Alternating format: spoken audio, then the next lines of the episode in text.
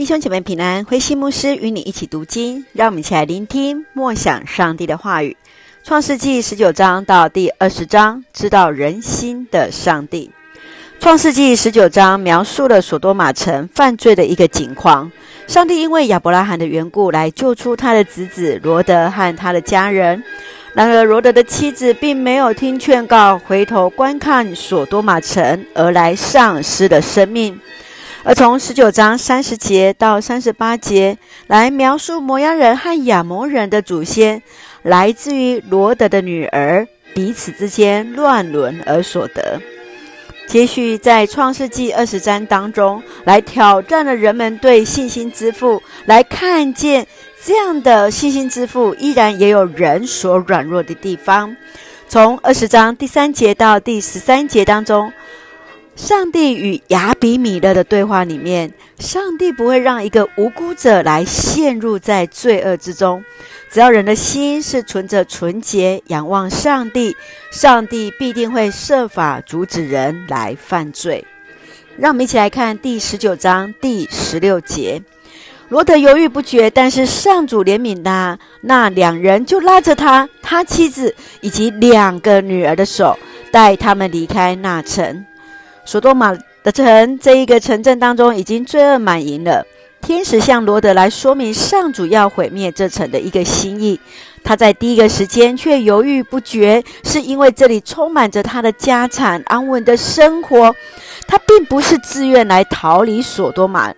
罗德的妻子也因为回头来看这个城镇而成为了一个援助，这都显示他们对所拥有之物品的一个依恋。无法全然的放下。想想，若上帝要你逃离所多玛的罪的时候，你是否会全力的来奔跑，来逃离这座城呢？或是依然对这城，或者是这样的生活依然有所依恋，回头，甚至像罗德的妻子一样来成为援助呢？接续我们来看第二十章第六节，在梦中，上帝回答他说：“是的。”我知道你做这件事问心无愧，所以阻止你得罪我，不使你侵犯他。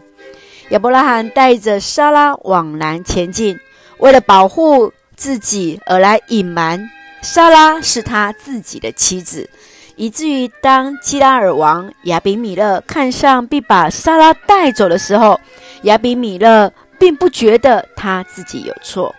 因此，上帝才会亲自告诉他，他所犯的错误是什么。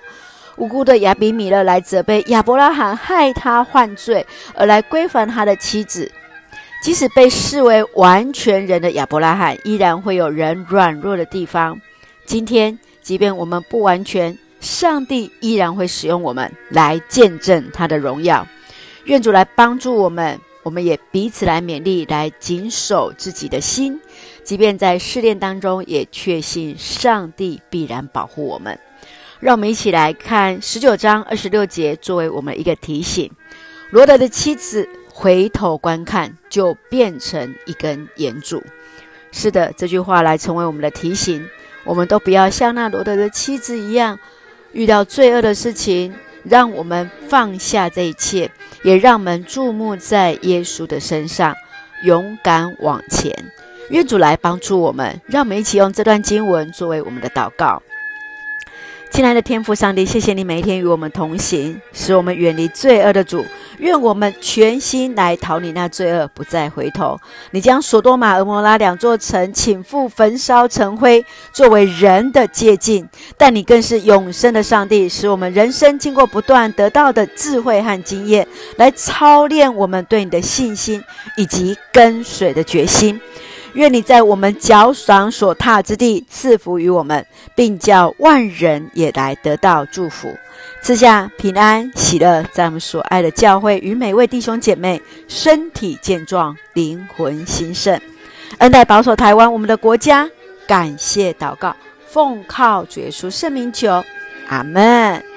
弟兄姐妹，愿上帝的平安与你同在，大家平安。